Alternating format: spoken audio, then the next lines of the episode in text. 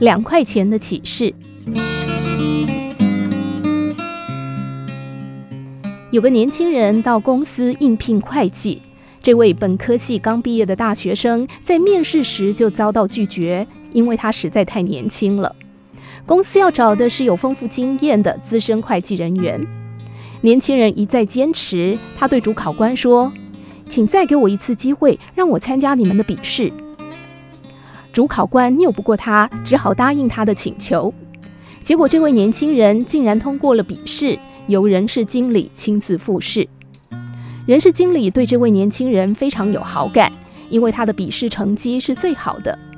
不过他坦率地对经理说自己没有工作过，唯一的经验就是在学校的时候掌管学生会的财务。找一个毫无工作经验的人做会计，无疑是很不划算的。经理决定收兵，他对年轻人说：“今天就到这里吧。”如果有消息的话，我们会打电话通知你的。年轻人从座位上站起来，向经理点点头，从口袋里掏出两块钱，双手递给经理。不管你们是否录取我，请都给我打通电话。经理从来没有遇过这种状况，竟然一时不知如何回应。不过他很快地回过神来，问道。你怎么知道我们不打电话给没录取的人呢？您刚说有消息打电话，那言下之意就是没录取的人就不打电话喽。经理对这位年轻人产生兴趣，接着问：“如果你没被录取，我们打电话给你，你想知道什么呢？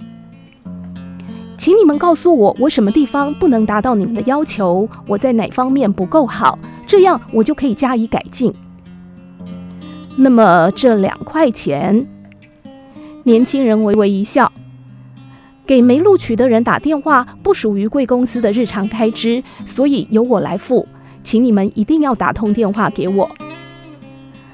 经理也微微一笑，请你把这两块钱收回去吧，我们不会打电话给你了，我现在就通知你，你被录取了。很多人都不理解为什么要找一个刚刚毕业的大学生呢？经理在工作会议上说：“一开始就被拒绝，仍然坚持参加笔试，说明他有坚强的毅力。清算账务是一件十分繁琐的工作，没有足够的耐心和坚强的毅力是不可能做好的。坦言告知自己没有工作经验，显示他的诚实。”这对于从事财务会计的人尤为重要。即使不能录取，也希望得到别人的评价，证明他有面对缺点的勇气和勇于承担责任及力求更好的上进心。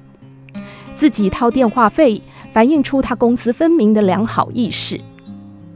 坚强的毅力、可贵的诚实、敢于承担责任的勇气、力求更好的上进心、公私分明的做人原则。都是我们公司所需要的。